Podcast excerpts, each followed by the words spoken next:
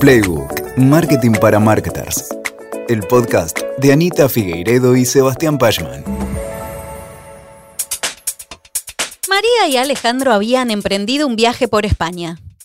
Su itinerario estaba lleno de emoción y nuevos lugares por descubrir. La travesía parecía perfectamente diseñada para pasarla espectacular.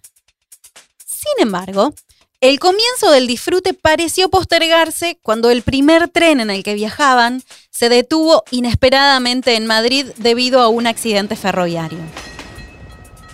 Con el tiempo detenido y una espera impuesta, María y Alejandro se vieron obligados a cambiar de planes y a buscar un hotel para pasar esa noche. El mapa del teléfono les indicó el más cercano, a tan solo unas pocas cuadras de la estación. Incómodos y molestos por el contratiempo, pero con poco margen de maniobra, decidieron entrar. Ya en la recepción del hotel fueron recibidos con calidez, un aroma relajante y música tranquilizadora.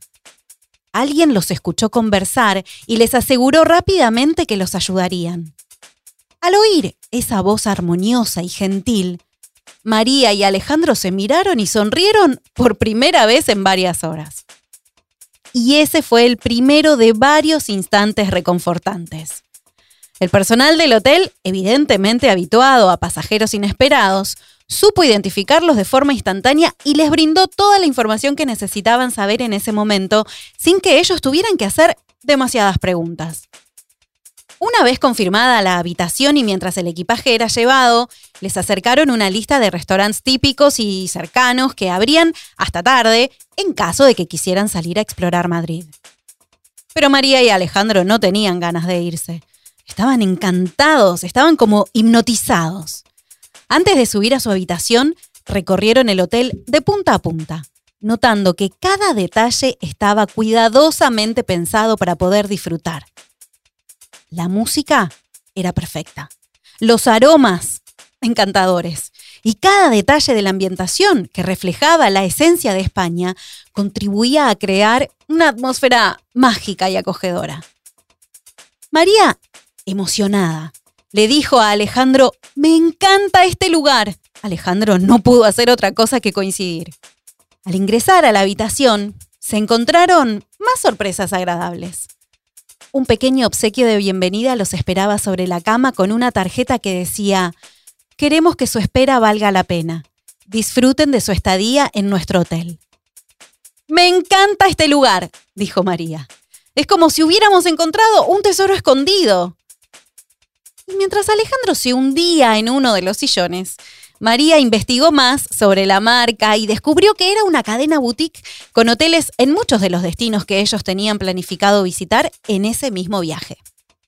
Al día siguiente en el desayuno, sintiendo cierta nostalgia anticipada por tener que irse, María y Alejandro deciden que su estadía en el hotel no sería solo una solución temporal, sino que se convertiría en una parte fundamental de su viaje se habían sentido tan cómodos y bien tratados por el personal que ahí mismo decidieron continuar su viaje por España eligiendo otros hoteles de la misma cadena boutique. Afortunadamente, todas las reservas anteriores contaban con cancelación hasta 24 horas antes. Así, cada nuevo destino se convirtió en una nueva oportunidad para descubrir la magia de la marca, que los había hecho sentir de vacaciones en medio de un imprevisto incómodo y como sentirse de vacaciones era justamente lo que querían para su viaje, cada vez que pudieron, volvieron a esa misma marca en donde se sintieron felices aquella vez. Hola, soy Lula Sarte, marketer, actriz de voz, estudiante de locución, madre de dos y miembro del equipo de Proteína Marketing. Y esto es Playbook. Sentir para querer ¿Qué papel juegan las emociones en los vínculos que tenemos con las marcas? ¿Y cuál es el papel de los sentidos en las emociones? ¿Qué tanto podemos profundizar esos vínculos? ¿Qué herramientas tenemos disponibles? En este capítulo conversaremos sobre algunas herramientas que son realmente capaces de construir lazos sólidos entre clientes y marcas, sean estas de productos o servicios. Nuestros clientes son personas y entender cómo las personas nos vinculamos con productos o servicios, cómo nos comportamos en respuesta a una determinada oferta y cómo generamos conexiones o tomamos decisiones, es fundamental para plantear una marca exitosa. Acompáñanos hoy a conversar sobre el marketing experiencial y el papel de los sentidos en el marketing, y cómo el packaging y el unboxing han ganado un protagonismo enorme en esta época. Y muy importante, te invito a que te quedes hasta el final, porque en los últimos minutos contaremos con los consejos de Juan Manuel Almeida, gerente nacional de marketing de Cetrogar, que nos va a hablar sobre este tema tan apasionante. ¿Empezamos?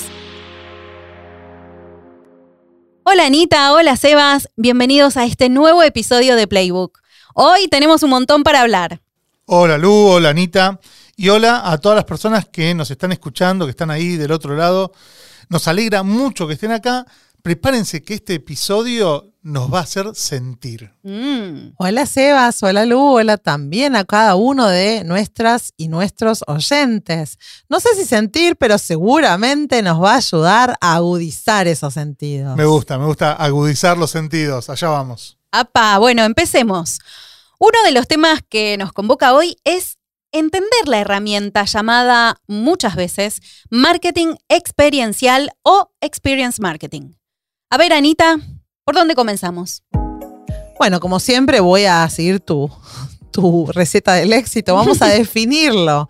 El marketing experiencial es el tipo de marketing que se enfoca en crear interacciones y experiencias memorables y significativas entre una marca y sus clientes o consumidores potenciales. Muy importante, no confundir con Customer Experience. Fundamental la aclaración, porque el marketing experiencial es ese que busca involucrar a los clientes, a las clientes, de una manera profunda, aprovechando los sentidos y las emociones para generar esas conexiones emocionales positivas con la marca.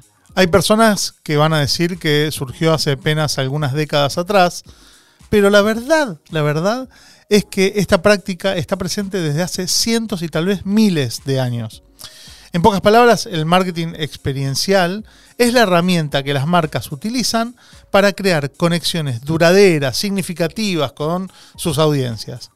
Ya no se trata de vender un producto o un servicio, sino de generar una experiencia significativa, memorable, única, en cada punto de contacto con el consumidor, con la consumidora. A diferencia de las formas tradicionales de marketing que involucran principalmente a la comunicación unidireccional, el marketing experiencial tiene como objetivo involucrar a las personas a un nivel más profundo, al sumergirlas en experiencias interactivas y que son ricas en estímulos. Exacto, busca justamente eso, estimular los sentidos, sumergir a las personas en un mundo que va más allá de la transacción, ¿no? Entonces, este tipo de marketing abarca desde eventos interactivos, promociones sensoriales, estrategias de diseño de producto o de packaging, todo va sumándose para formar esa conexión más profunda que trasciende el producto y el servicio entre la marca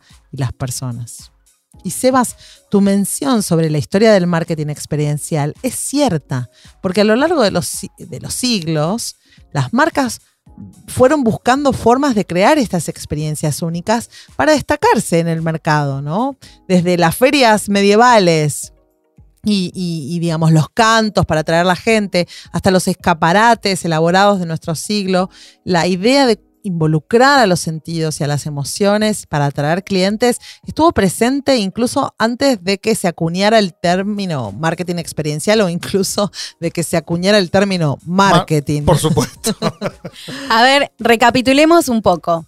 No, entonces, nos enfocamos en crear interacciones memorables y significativas entre una marca y sus clientes o consumidores potenciales. Exacto, Lu. La idea central detrás del marketing experiencial es, como recién decíamos, crear una conexión emocional con la audiencia. Esto se va a lograr en general cuando creamos experiencias que lo que hacen es apelar a los sentidos, evocar emoción y resonar con valores y aspiraciones del público objetivo. ¿Y qué tipo de actividades de marketing se agrupan bajo esta definición de marketing? Bueno, si vos haces las actividades de marketing con este foco, puede tomar varias formas, ¿no? Como eventos, como activaciones. Se pueden hacer sin, esto mismo se puede hacer sin el foco este, ¿no? Pero eh, en este tipo de focos se pueden encontrar eventos, activaciones, talleres, tiendas, instalaciones interactivas, lugares en donde los consumidores o las consumidoras puedan interactuar directamente con la marca, incluso desde los productos y desde los servicios. Eh, todos estos momentos, eventos van a crear oportunidades para que las y los consumidores, los clientes, las clientes experimenten la oferta de la marca, pero de una manera inmersiva. También, como hablábamos recién, es típico el trabajo de estimulación sensorial. E incorporar elementos sensoriales como la vista, eh, el, sonido, el olfato, el gusto, el tacto, ¿sí?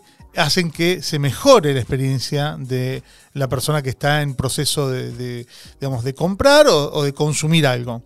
Eh, esto también podría incluir incluso eh, el uso de imágenes Imágenes que sean bien cautivadoras, o una música, o una fragancia, un perfume. Eh, incluso eh, proporcionar muestras de productos para involucrar varios sentidos. Claro, muchas veces eh, también lo que, lo que se arman son entornos de marca, espacios físicos, como por ejemplo agarrar una tienda minorista o un área en una exposición, en, no sé, en Disneyland, ¿no?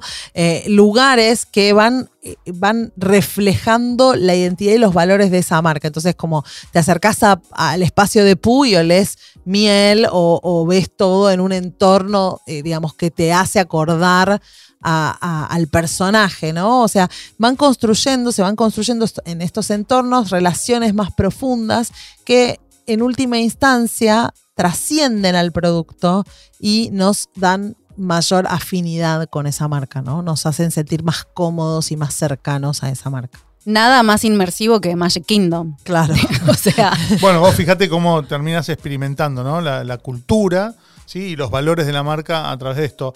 Pero estas no son las únicas formas de, que se manifieste el marketing experiencial.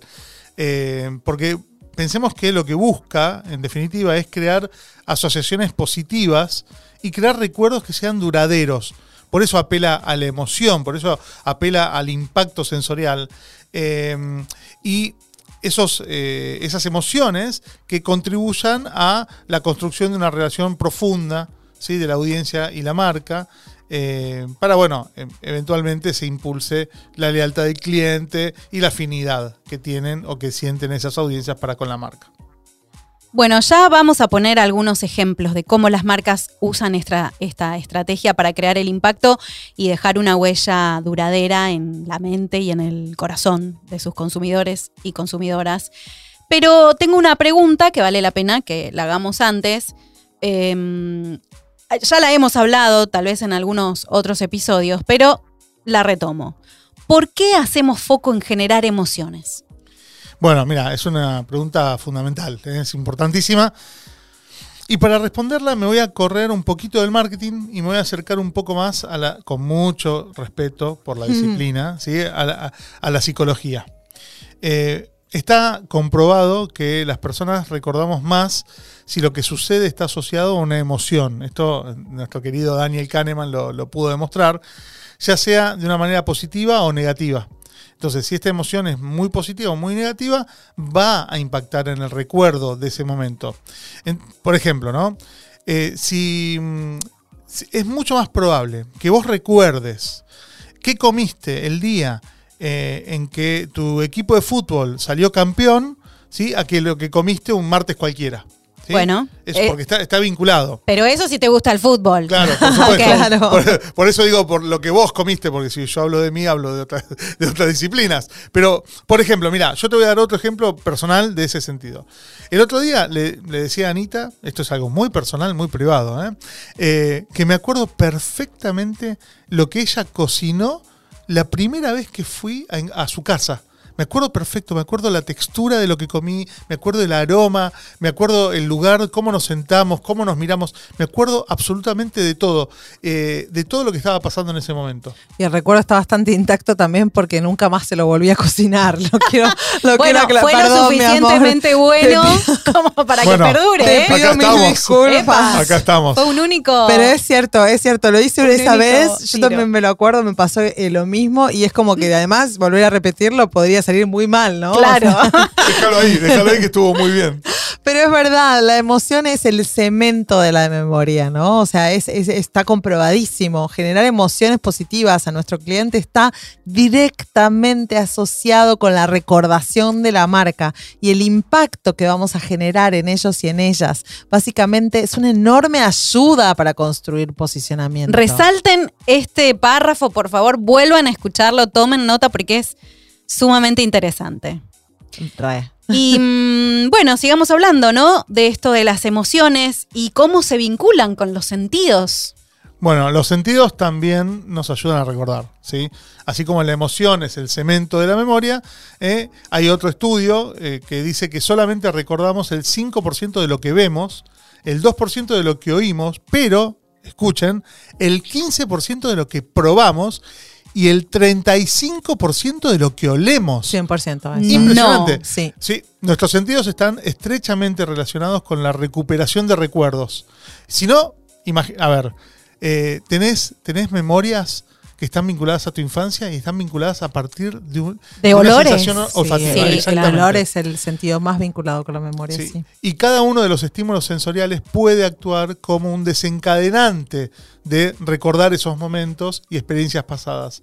Eh, si volvemos a la comida, hay sabores ¿no? específicos que pueden recordarnos a algo que comíamos en el pasado. Por ejemplo, el risotto que hacía mi abuela, no me lo voy a olvidar jamás mientras viva.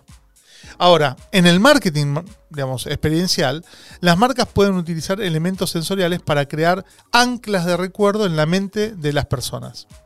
Esto significa que una determinada sensación, como por ejemplo un aroma de un producto o el sonido distintivo de una tienda o el Tadam, ¿no? que es el, el logo sonoro de Netflix, puede hacer que los consumidores recuerden y asocien la marca con esa experiencia sensorial única y la- la- lo, lo- lo vayan recordando desde ahí. Mira, quienes trabajamos en perfumería, yo tuve el placer por muchos años, lo sabemos muy bien. De hecho, como decía antes, el sentido del olfato es el que tiene más capacidad de hacernos viajar en el tiempo. Y por eso se dice que es el sentido más vinculado con la eternidad, ¿no? O sea, una, Guau, una me sí, sí, es una frase que decimos en perfumería o que, o que decía yo en su momento, pero, eh, pero es porque está comprobado, ¿no? Una simple fragancia, una nota a veces, ¿no? Nos puede transformar y nos puede transportar a esos momentos y lugares muy específicos. Así como decías, el risotto, el jazmín a mí, por ejemplo, me lleva a la casa de la infancia. Eh, hay un olor preciso de tuco que me hace acordar la cocina de mi abuela. El anís me lleva a una marca, me lleva a Herba 12 de Natura, por ejemplo. Y- y eso se logra ¿no? A través del olfato, ¿no? Pero volviendo a los sentidos en general, es cierto que además de estar asociados con recuerdos, están intrínsecamente ligados a nuestras emociones. Diferentes estímulos sensoriales pueden evocar distintas respuestas emocionales específicas, ¿no? Como por ejemplo, volviendo a los aromas, nos pueden traer felicidad, nos pueden desencadenar nostalgia, tristeza, ¿no? Nos pueden llevar a lugares y, y- y nos pueden generar incluso eh, respuestas en el momento. No solo nos transportan hacia atrás, sino que nos pueden hacer sentir de una determinada Es que es manera. en ese momento en que olés eso, te- el recuerdo es inmediato inmedi- y ahí es la emoción, ¿no? Positiva. 100%, negativa. 100%, pero aún cuando estén vinculados con los recuerdos, nos pueden hacer cambiar el ánimo, ¿no? Pueden Claro. afectar esa emoción. O sea que está todo vinculado, ¿no? O sea, sentidos, emociones, recuerdos. Seguro, seguro que es así. Y las marcas utilizamos esto, este tipo de estímulos sensoriales, como pueden ser los colores, ¿no? los sonidos, los aromas, las texturas, para crear ambientes y experiencias que lo que generan son emociones positivas y emociones auténticas para las personas que consumen nuestros productos, nuestros servicios, y que luego esto, digamos, esto va a terminar influyendo en nuestro posicionamiento porque va a terminar influyendo en el recuerdo.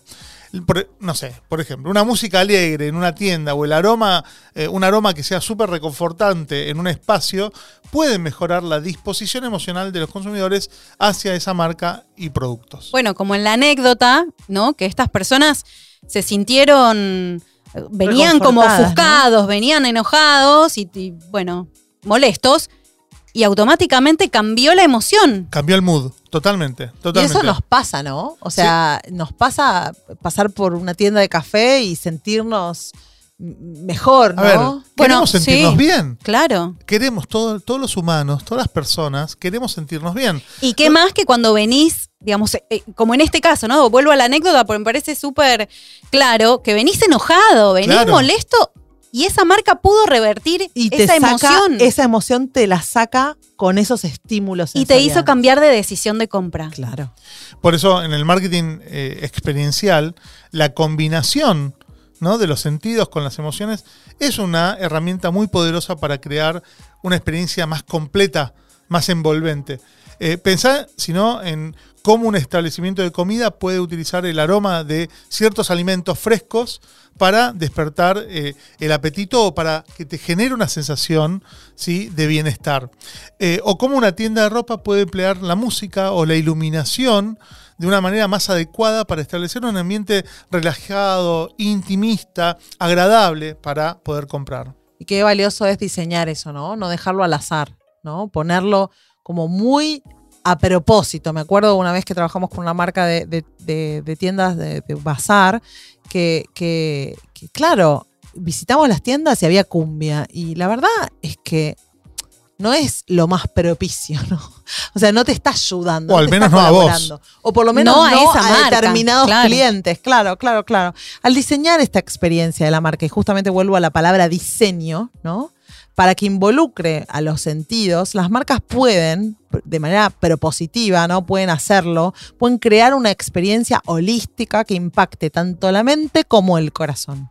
La combinación de sonidos, aromas, texturas, sabores, colores puede despertar estas emociones positivas y puede generar estos recuerdos que van a impactar en el posicionamiento. En este enfoque multisensorial, lo que realmente diferencia este tipo de marketing y lo convierte en una herramienta poderosa es justamente construir estas conexiones emocionales y auténticas, ¿no? Esto es clave. Por favor, resáltenlo, vuelvan a escucharlo, tomen nota, compártanlo con sus amigos, familias, colaboradores, todos, porque es sumamente clave. Clave, clavísima. Eh, ahora, volviendo al concepto de marketing experiencial, ¿sí? en 1999, Joseph Pine y James H. Gilmore introducen al mundo en su libro The Experience Economy el concepto de la economía de la experiencia. Sí, sí. Chan. El siglo pasado, pero Chan. ellos planteaban que los productos y servicios, tal como, eh, digamos, solos, peladitos, no alcanzan, ¿no? Para generar esta diferenciación. Y entonces proponen esta, esta necesidad de, con, con toda la oferta comoditizada, de que para lograr diferenciarnos, para conseguir preferencia, hay que ofrecer estas experiencias, estos eventos memorables, personalizados y que generen engagement. En ese momento, muy revolucionario, Mm. ¿sí? estos autores sostenían que las experiencias pueden ser diseñadas y orquestadas de manera similar a cómo se crea una obra de teatro, ¿sí? involucrando a los clientes en un proceso interactivo, emocional, que va más allá de simplemente proporcionar productos y servicios. Bueno, vuelvo a Magic Kingdom, ¿no? Y a toda, Bueno. todo el, el entorno Disney que te propone eso, meterte en ser parte de ese cuento, de esa fantasía. Eh, hoy lo vemos como una obviedad, porque el tiempo eh, ya lo comprobó, pero este libro se publicó un cuarto de siglo atrás. Chicos, o sea que si todavía no sabías de Joseph Pine y James H. Gilmore, eh, por favor, presta atención. Em, fue una revolución para el marketing. Y Sigue una siendo. mirada que sigue totalmente vigente. muy ¿no? vigente. Entonces, em, tanto la psicología como el marketing nos están diciendo que el camino es a través de la generación de emociones para que el cliente nos elija. Bueno, o sea, Ya está. es, es casi obvio, ¿no? O sea, para. Bueno, Sí, pero igual a veces no lo reflexionamos lo Porque, suficiente. ¿sabes qué pasa? No, ¿Sabes qué y parece muy romantizado, Porque muy en el aire, pero no. Porque pensamos en el marketing como si no fueran relaciones con personas. Ajá. ¿eh? Entonces, sí, sí, es así. No solamente que nos elija, sino que esta experiencia sea además un valor diferencial de la marca. Y lograr incluso que eh, nuestros clientes, nuestras clientas, estén dispuestas a eh, valorar eso, ¿sí? Accediendo a un precio que capaz es un precio que nos genera más rentabilidad, porque están dispuestos a pagar más por una experiencia diferencial. Pero escúchame, los cafés de especialidad, ¿por qué surgen como hongos en la ciudad de Buenos Aires? Porque la gente está buscando ese momento. ¿no? Nos encanta tener momentos interesantes, nos Únicos. encanta, únicos. ¿No? Eh, el humano busca eso, le eh, buscamos reconfortarnos, buscamos sentirnos bien. Eh, a ver, en un paper para Harvard Business Review, eh, estos mismos autores, Pine y Gilmore, analizan cómo fue la progresión histórica del precio del café, justamente Hablando que lo mencionabas, se- según cómo se lo considera, ¿no? Digamos, commodity, producto, servicio, experiencia, y demuestran cómo pasa de centavos de dólar cuando es percibido como un commodity a 2 a 5 dólares cuando es percibido como una experiencia. ¿Estamos hablando Increíble. de Starbucks o me parece a mí? Bueno, hay un antes y un después Bueno, de sí, Starbucks. sí, un poco- con un con poco la estamos- experiencia del café, claro. Estamos hablando, obviamente estamos hablando de- de Starbucks, y si hay una marca que podemos nombrar que supo trabajar el marketing experiencial es justamente Claro. Starbucks. Desde el olor, desde la experiencia. Bueno, ¿sabes qué? Sillones. Eh, exactamente. Starbucks es el ejemplo paradigmático, no podemos no nombrarlo, del poder de este marketing experiencial y cómo puede transformar la percepción de un producto en algo mucho más profundo. Todo esto está también relacionado con este concepto de espacio, ¿no? De tercer espacio o tercer lugar, que es una parte fundamental de la estrategia de Starbucks, ¿no? Este concepto de tercer lugar que fue popularizado, no creado, ¿eh? por Howard Schultz, el fundador y CEO, ex CEO ya, de Starbucks, se refiere justamente a crear un entorno que es acogedor, que es atractivo, no solamente el café, El entorno para que encontrar ese espacio que está entre el hogar, que es el primer espacio, y el trabajo, que es el segundo espacio, u otros lugares cotidianos, y perfeccionar una propuesta total de este ambiente para que sea más que simplemente un lugar para tomar café. Es el lugar donde puedes relajarte, socializar, trabajar, momentos de tranquilidad, ¿no? Sí, claro, incluso eh, el diseño de las tiendas, ¿sí? la música ambiental, la disposición de los muebles, el aroma del café recién hecho, todo está pensado y todo está planificado para crear una experiencia multisensorial que atrae a las personas y las hace sentir como en casa. A veces incluso es mejor que en casa. Sí, ¿eh? ni hablar. Eh, digamos, Fueron eh, uno de los ah, primeros que pusieron enchufes para poder para poder cargar la compu. Claro, Total, total, totalmente. total. ¿Por, por qué? Porque esto genera emociones positivas y hay una conexión emocional con la marca. Y en este lugar, en este tercer lugar, Starbucks no solo va a vender café, sino que también te vende justamente la experiencia de disfrutar. ¿No? El momento. Y como mencionabas antes, Sebas, estos clientes, estas personas, estamos dispuestas a pagar más por esta experiencia, que va más allá de simplemente tomarse un café, ¿no? Y el éxito de Starbucks se debe a su habilidad para transformar este acto de tomar café en esta experiencia. Y esto es lo que otras marcas también podamos podemos aprender para establecer estas conexiones emocionales. Y una cosa muy interesante es que para no perder esto, se pierden, la decisión de oferta es muy clara, se pierden de vender, por ejemplo, otros alimentos que huelan y que pasen por encima del café, por ejemplo. ¿no? Entonces, son, son decisiones que van tomando con mucho respeto a ese espacio que construyeron. Por ¿no? eso Es- se diseña. Claro, claro. Y pensando en esto del diseño, eh, me surge la pregunta de si hay tipos de experiencias, ¿cómo lo podemos categorizar o clasificar? Sí, claro, hay tipos de, de experiencias, justamente, digamos, están estos mismos autores, tanto Pine como Gilmore, las llaman las cuatro Es, En el marketing siempre tenemos cuatro, Cuatro cosas. ¿Cómo, cómo, sí, algún especialista en número que nos diga qué tiene que ver el 4 con el marketing? Pero sí, No, está en no. todos lados. No, por- no, no, no. Son, son números fáciles de recordar, por eso se utilizan. Eh, son cuatro estilos o tipos de experiencias que las empresas pueden ofrecer a sus clientes y se diferencian según el grado de participación en la creación de la experiencia y el nivel de conexión que se logra con la misma. A ver. Y es importante aclarar, si queréis, antes de la que las contemos, que las cuatro sirven para todas las industrias, eh, productos o servicios. No es que Perfecto. eh, son solo para consumo masivo. No, no, no. Son inclusivas estas PES. Sí, sí, sí. Buena, buena, buena aclaración. Bueno, vamos con la primera. Vamos a ir desarrollando cada una en profundidad. A ver. ¿sí? Vamos con la primera. La primera E es la E de escapism o escapismo y se para en una participación activa del cliente y en un estado de inmersión en el contexto. Es decir, que la persona participa física o virtualmente de esa experiencia. Esta categoría se enfoca en las experiencias que invitan a los clientes a escapar de la realidad y sumergirse en un mundo imaginario, en un mundo ficticio.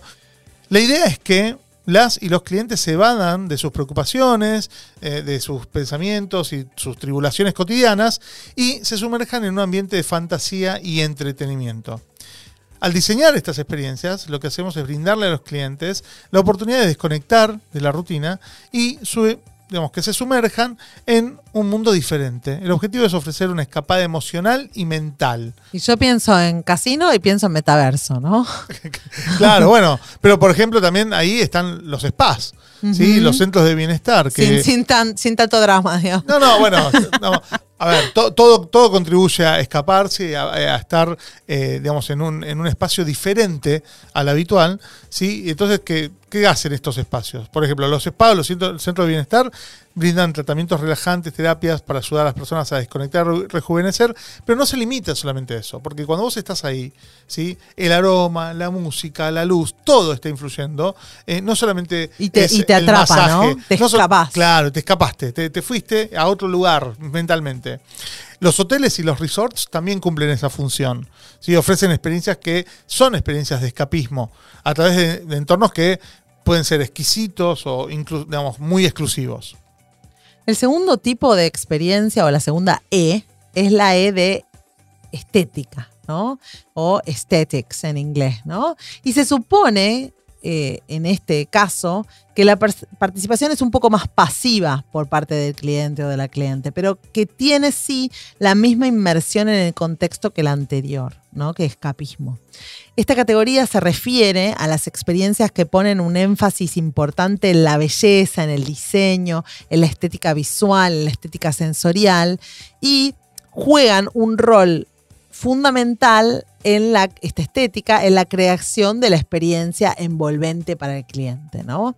Por ejemplo, eh, un museo, una galería de arte, en donde el visitante puede, es más contemplativo que el anterior, ¿no? O sea, estás inmersivo, por ejemplo, fuiste a, no sé, a la exposición de las luces o a la de Van Gogh, puede estar ahí, te metiste, pero no es, no, requiere de vos tanto, ¿no? No pones el cuerpo. O un jardín botánico que te da el entorno este sereno, natural, para que las personas se relajen y, y estás en admiración de lo que sucede alrededor, ¿no? Es una apreciación de la belleza, de la estética, es crear una conexión emocional a través de estos estímulos sensoriales agradables. Bien, entonces tenemos escapismo y tenemos estética, las dos primeras. Vamos con la tercera. La tercera E es la E de educación, ¿sí?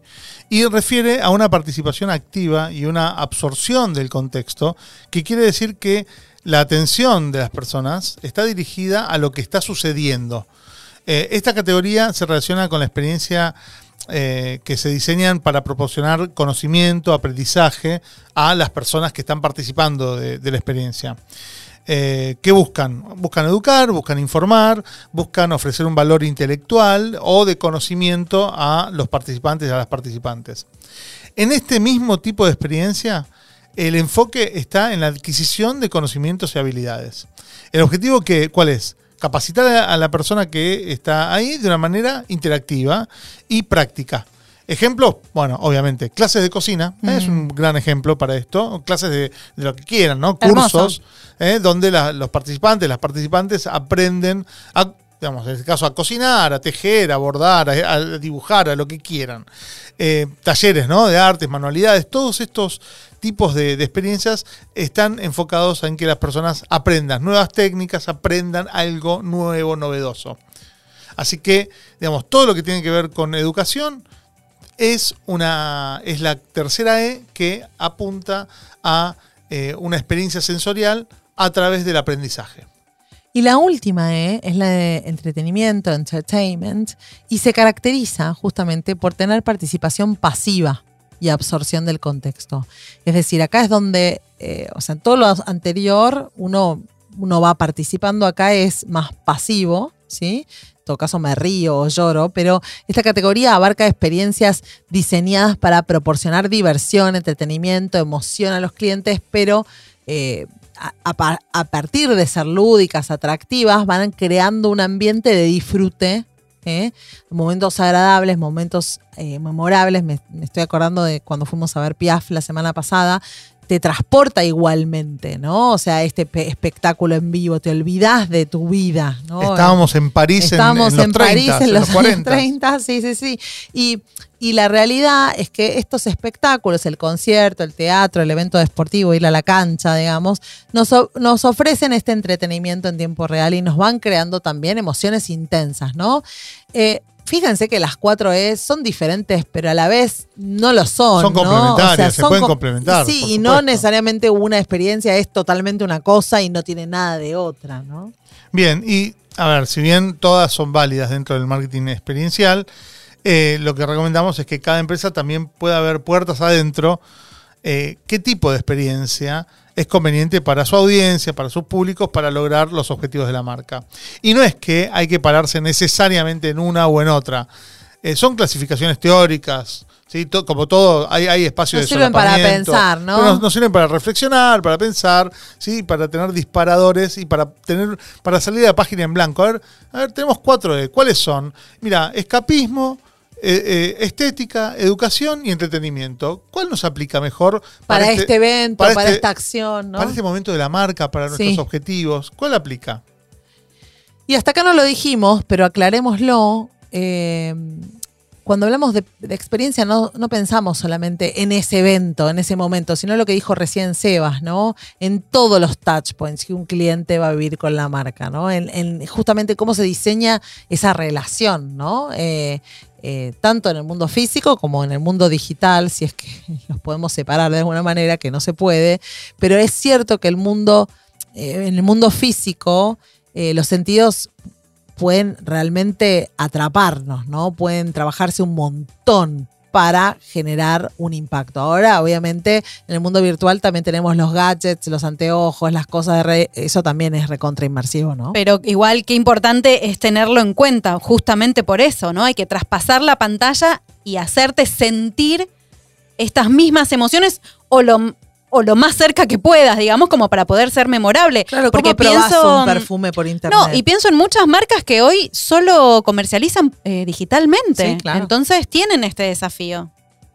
Totalmente cierto. Y fíjate que para el marketing experiencial, digamos, hay diferentes formas de manifestación.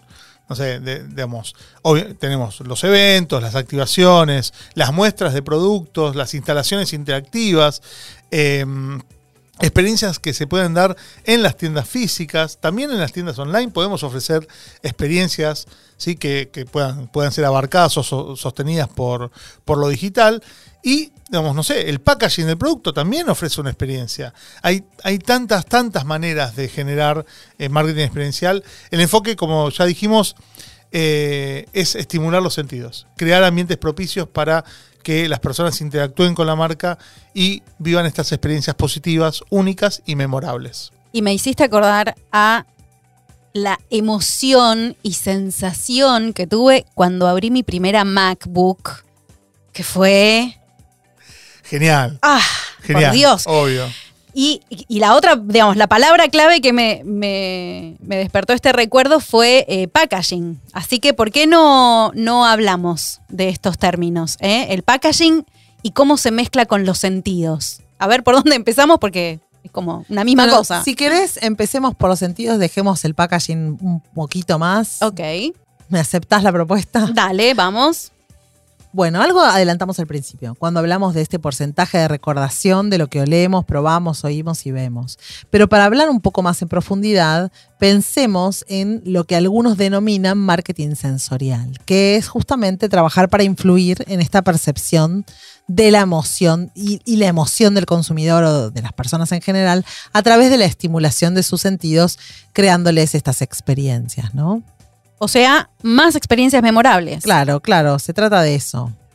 En casa tenemos un, un libro, ¿sí? Para, para recomendar sobre este tema, que es Brand Sense, de Martin Lindstrom.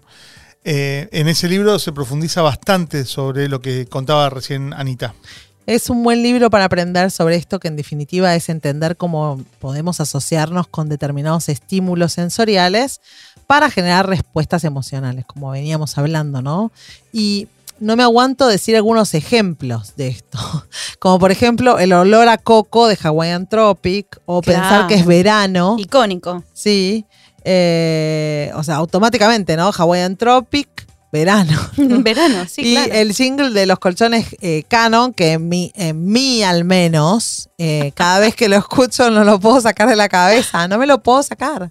Es un earworm, ¿no? Propiamente dicho, este caso. Totalmente es un earworm. Y voy a explicar qué es un earworm. Es justamente una melodía, una canción o un jingle que se te va quedando en la mente. Viste que no te lo podés sacar. Sticky, very Eh, sticky. sticky, claro, de manera involuntaria. Esa es la clave, ¿no? El earworm se queda.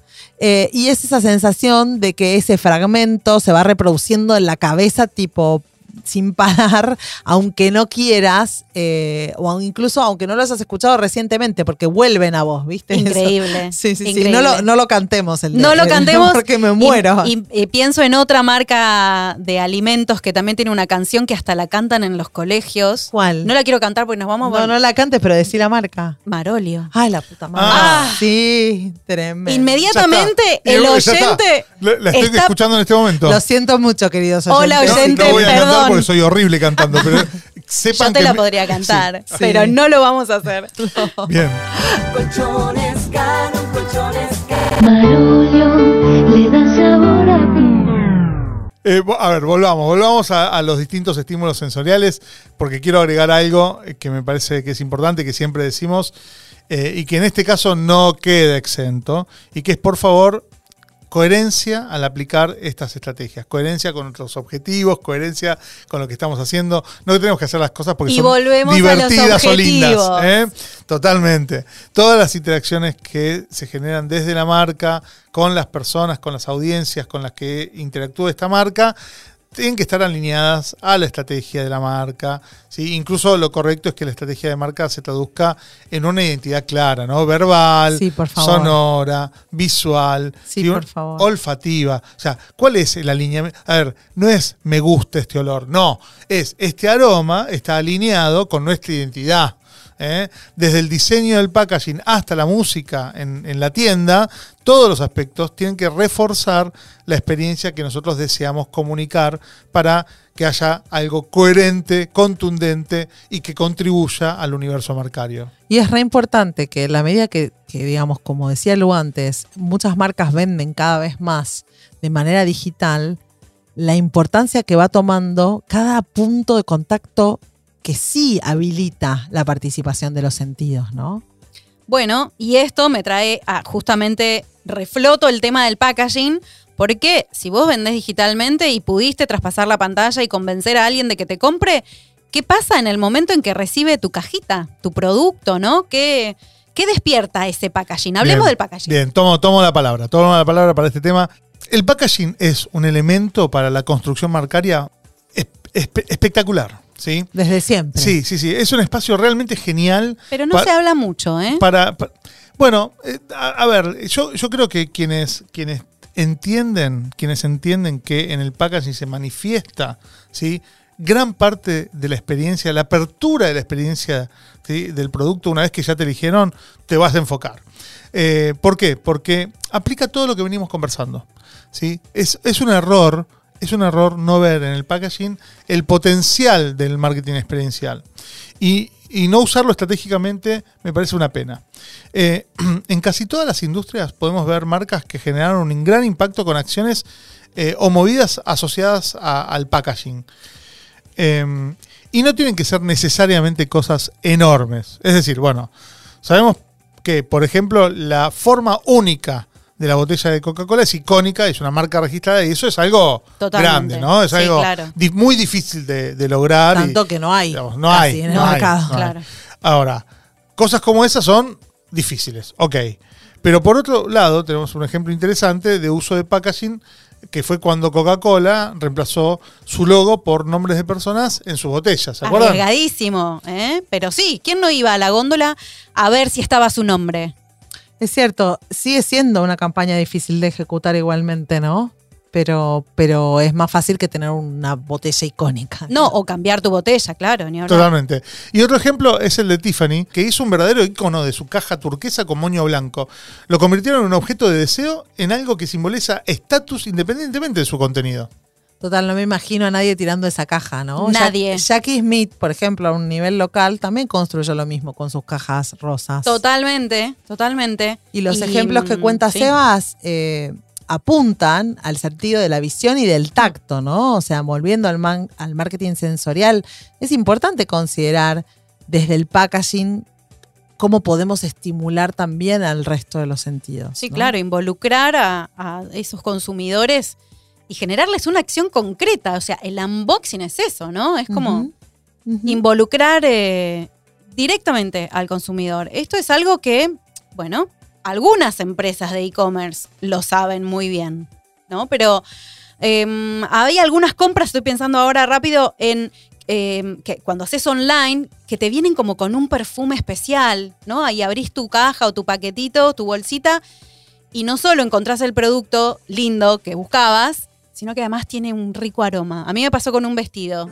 Es, es una construcción bastante reciente para mí, pero Sí, en, en los últimos años vimos. Pero jugar con el olor está bueno en, sí. en los envíos. Sí, sí, sí. Sobre Está evolucionando todo, eso. sobre todo ahora, acá en Argentina al menos, en que los pedidos se suelen entre, muchos se entregan en el día. claro, ¿no? tiene más sentido en ese sentido cuando mejora la logística. Exacto. Y la verdad es que también la tendencia de los videos de unboxing no dejó opción que cuidar este momento, este touch point, ¿no?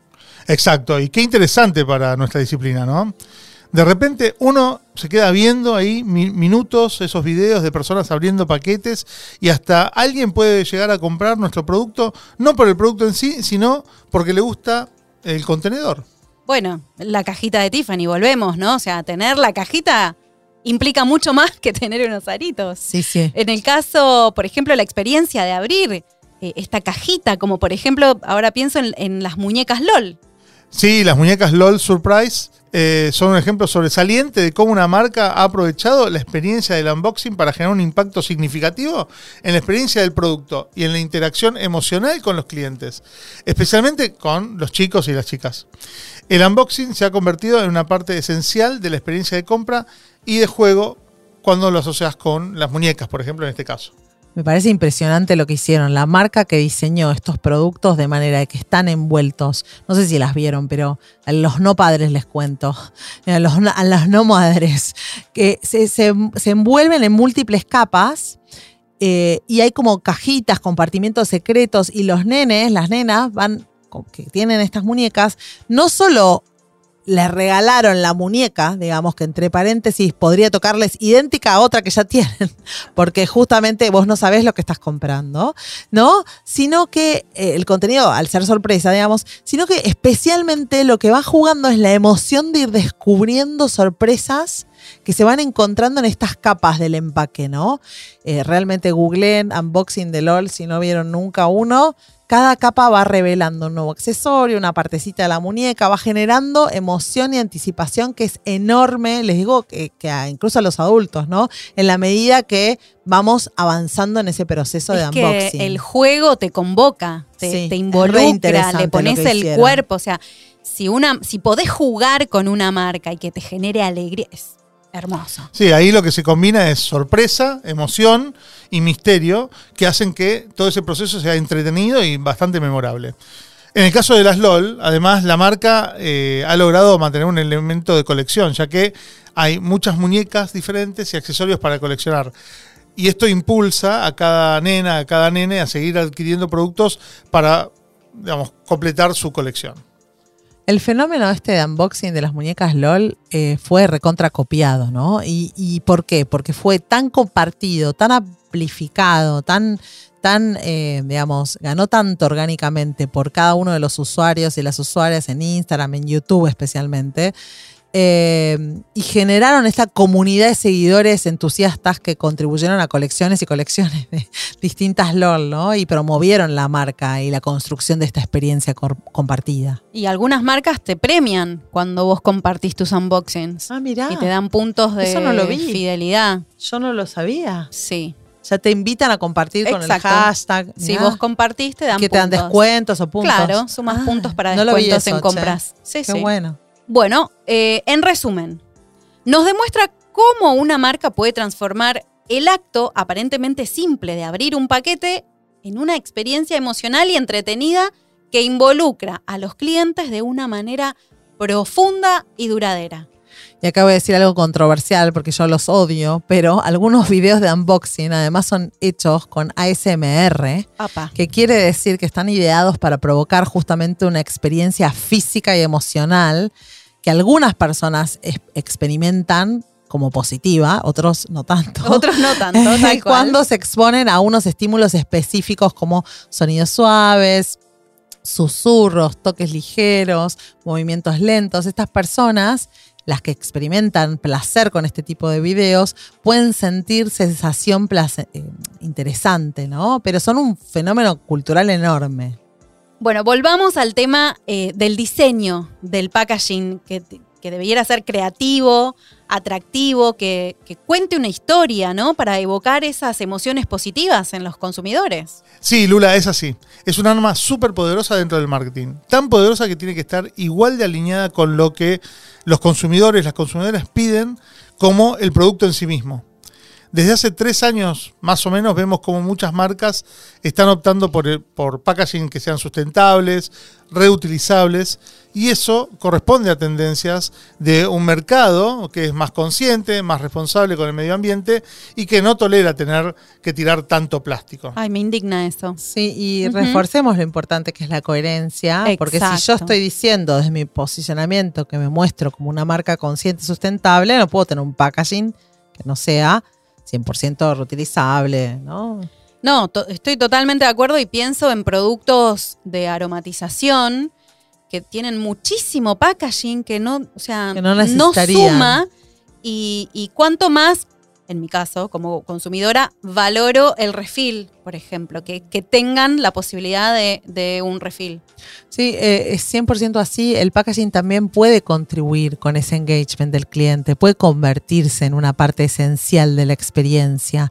Y eh, el otro día leía que en Samsung en Perú, por ejemplo, las, los televisores mandaban, eh, tenían en la caja un QR que quienes compraban la tele podían usar el cartón, hacer cosas con los hijos, por ejemplo, una casa con- para el gato, o sea, te daban instrucciones para usar esa caja en otra cosa, ¿no? Para no tirarla. Eso está buenísimo. Me encantó, la verdad que es un ejemplo útil. A ver, hagamos un listado de marcas que tienen buenos ejemplos de experiencias.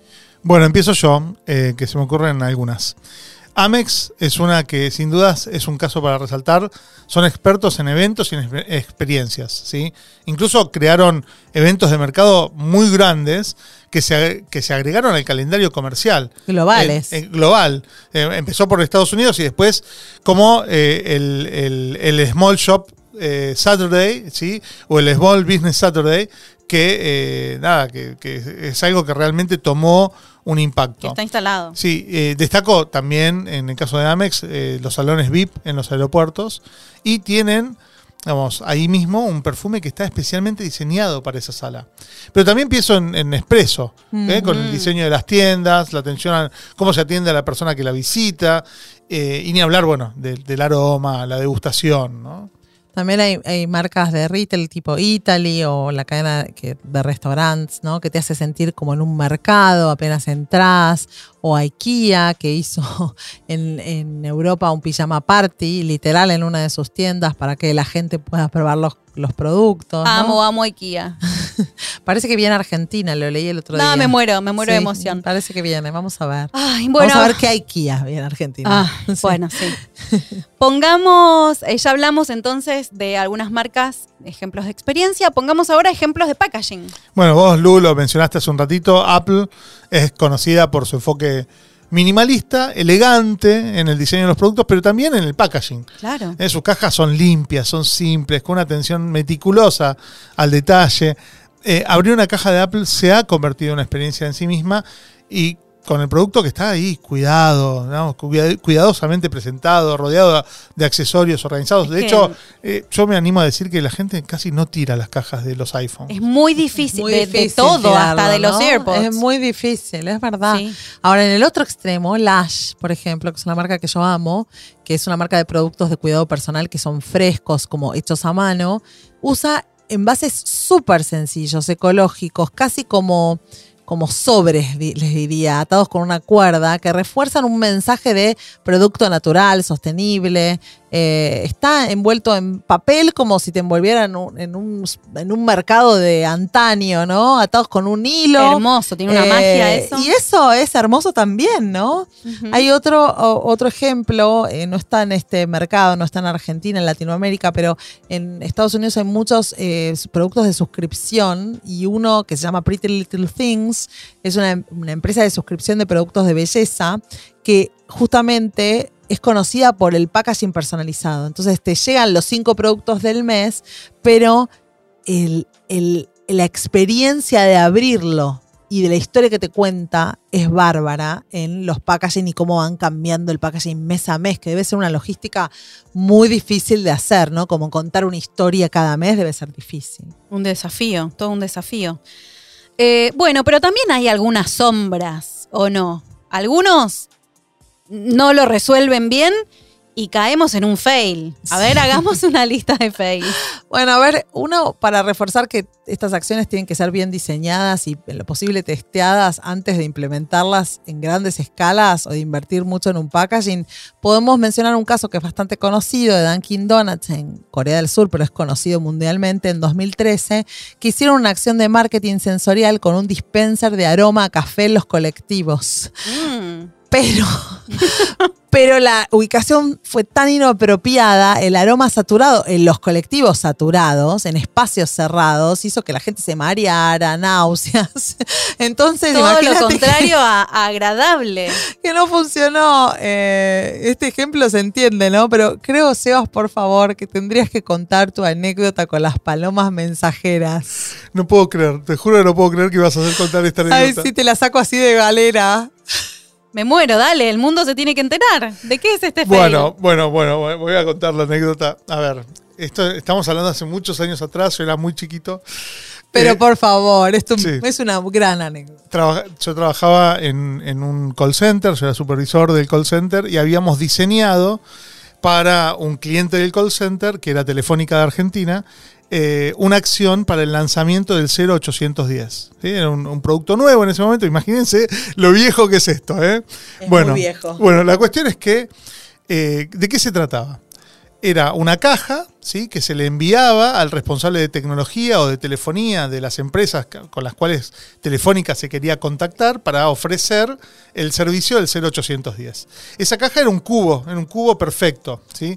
El tema es que, ¿de qué constaba esta, esta caja? Esta caja adentro tenía una paloma. No. Sí, una paloma viva. Jodeme. Sí.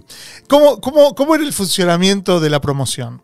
Eh, eh, nosotros, yo estaba físicamente en un, en un colombario de Quilmes, ¿sí? Donde ¿Te a la mañana, No, a la no, mañana no. poníamos en cada caja a una paloma. Esto, esto certificado por la Sociedad Colombófila Argentina. O sea, eh, Tenían apoyo de la- los las animales, palomas no eran viajan bien. No, no, la- era otra las época. No, no, pero las palomas viajan bien porque así tienen que viajar las palomas mensajeras. Estamos hablando de palomas mensajeras. Entonces, cada paloma tenía un, un anillito que la identificaba y el colombófilo sabía cómo se llamaba cada paloma. O sea, tenía el número en la cabeza. Las veía venir y me decía, esa es la 085, esa es la 533. No. Sí, y nosotros teníamos en un Excel, digamos, cuando hacíamos el delivery de las palomas, cada paloma tenía un nombre ficticio, Juana, Estela, Ay, no. ¿sí? Y eh, teníamos No, no a te quién creo. iba la paloma, a qué persona iba esa paloma. Entonces salían las camionetas a entregar pal- las palomas adentro de la caja y la caja era hermosa. Decía, una nueva forma de comunicarnos, eh, se lanza el 0810 con un brochure muy raro, ¿sí? Y si querés que nos contactemos para contarte más, soltá la paloma. Entonces, Ay, no. vos- si vos soltabas la paloma, la paloma viajaba hasta el colombario y cuando llegaba, el colombófilo me decía, llegó la 033. Yo iba al Excel, veía cuál era la 033, con qué cliente estaba asociada y le enviaba el- el- la información al call center para que contacten, para que digan, hola. Gracias por, digamos, por con un- ¿Y el con- que no soltaba la por- paloma? Por ser interesante. Bueno, ¿cuál Ay, fue, el, cuál fue el tema? Digamos, eh, nos empezó a llamar mucha gente diciendo, ustedes están locos, esto es de- demencial, ¿cómo van a mandar una paloma en una caja? Sáquenme este bicho de acá, los voy a Hay denunciar. gente que le tiene miedo. Quiero Bueno, aclarar lo- que Sebastián no pensó esto, solo era una persona muy abajo en las pirámides que, que tuvo que No lo diseñaste vos, No, no, claramente. no, no. Se diseñó desde la agencia del call center, pero digamos, yo era un Pero además supervisor era de otra telemarketing. época, ¿no? Otra ¿Estamos época. hablando de qué año? Estamos hablando del año 97, ¿eh? por ahí, 96, 97. Increíble. Bueno, la cuestión es que eh, se suspendió, obviamente. la- campaña se suspendió. Sí, igual las palomas volvían. Era- eso era lo grandioso. Sí, que cuando las soltabas, la, la- la idea era ¿Volvieron genial. todas? Decime que volvieron todas. Sí, vol- volvían o porque las soltaban, o porque las soltaban, o porque se las volvía a, a buscar. Sí, las, las iban a buscar. Ah, me Pero. ¿qué hacían la, la gente de las camionetas cuando la iban a buscar? ¿Qué? Las soltaban.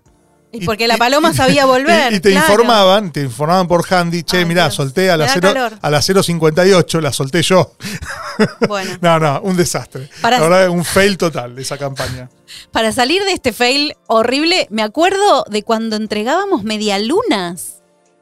Entregamos, yo, yo me acuerdo de una campaña que era Ataque Chocolate. ¿Te y acordás? seguramente si Samantha nos está escuchando va a estar muy contenta. Bueno, eh, esa era una campaña de, de OfficeNet, OfficeNet Esto, Staples. esto es lo que pasa cuando la gente trabajó junta 20 años, ¿no? Qué increíble, claro. Contémosle a los oyentes rápidamente. Bueno, eh, realizando determinadas compras, no me acuerdo bien ahora la mecánica, eh, el, el cliente recibía un desayuno con unas medialunas que en esa época eran muy famosas, muy ricas. Muy ricas, muy ricas. sí, Eh, sí, sí. Una franquicia que no sé si existe todavía, ¿no? Las medialunas del abuelo. Pero bueno, nada, quedará para, para otro capítulo. Pero 100%. necesitaba salir de este fail. Sí, no, por Dios. bien, hiciste bien. Necesito acudir a un recuerdo agradable. Bien, bueno, bueno. Ahora. Eh, ah, perdón, sí. no, no, no. eh, avancemos, avancemos. Ok, avancemos. Ya voy redondeando. Redondeemos. Necesito Me parece redondear. bien, me parece bien. que Se terminó un- el episodio. Es un montón, es un montón. Recuperémonos, tomemos aire y vamos este, cerrando este episodio. Así que les pido que nos compartan algún último pensamiento de todo esto que estuvimos charlando hoy sobre marketing experiencial. Bueno, claro, claro. Bueno, para cerrar, me gustaría volver a retomar el tema de la estrategia de marca y hablar de autenticidad. ¿sí? Algo vital para que todo lo que hablamos hoy sea realmente efectivo. Nuestras experiencias deben de ser genuinas y reflejar verdaderamente los valores y el propósito de la marca. Solo así vamos a poder generar vínculos sólidos y duraderos con nuestras audiencias. Gran punto, me encantó. Y no tengo nada más importante que eso que decir, pero quiero resaltar, ya que estoy, la importancia de escuchar a nuestros clientes en relación con estas acciones. Y vuelvo al ejemplo de las palomas, ¿no? Con las opiniones y el feedback podemos entender que por más de que uno diseñe algo con un determinado propósito, después en definitiva son ellos, son sus deseos, son su- sus necesidades, ¿no?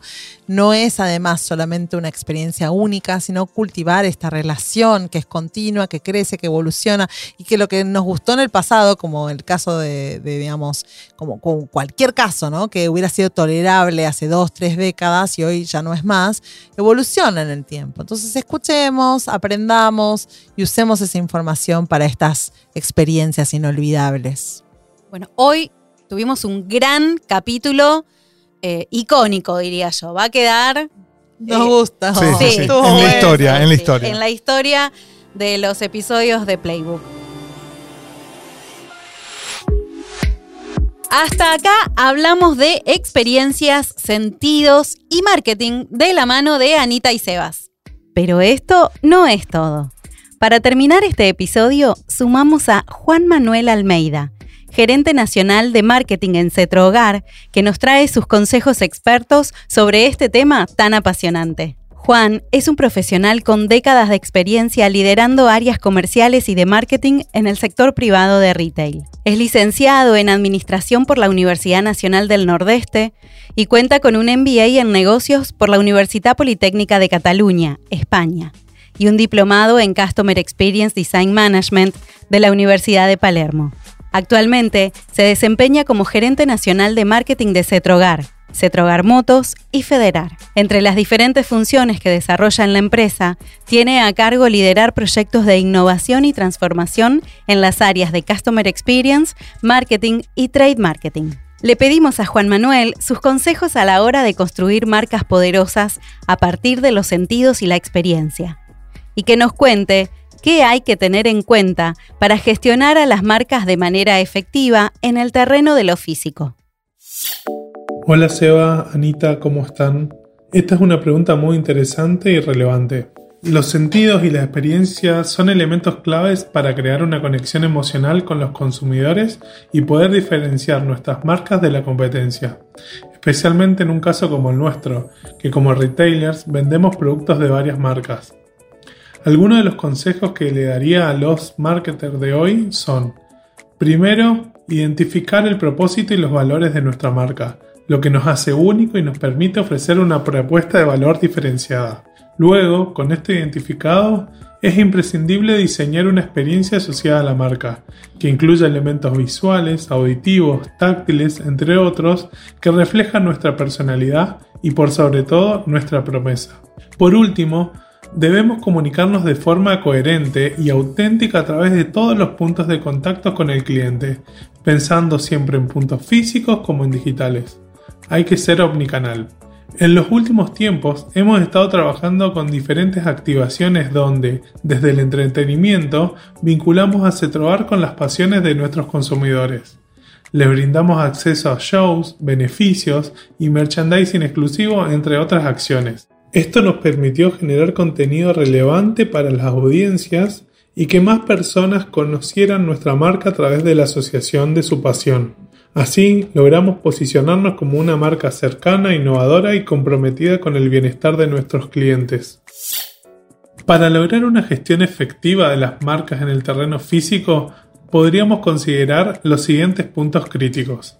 Lo primero que debemos tener en cuenta es de que se trata de un trabajo en equipo. Muchas veces el desempeño en el terreno físico lo ejecuta alguien de nuestro equipo, sucursales o agencias, por lo cual involucrar a los diferentes actores que van a participar en el diseño de las experiencias nos dará mejores resultados. Lo segundo es plantear los objetivos de la experiencia y definir qué vamos a medir. Esto nos ayudará a evaluar el impacto de nuestra estrategia y a realizar los ajustes necesarios. Lo tercero es armar el storytelling de la experiencia. ¿Qué queremos que viva nuestro cliente durante cada interacción y cómo se relaciona con nuestros objetivos? El storytelling nos permite crear una narrativa coherente y atractiva que conecte con las emociones y los valores de nuestro público objetivo.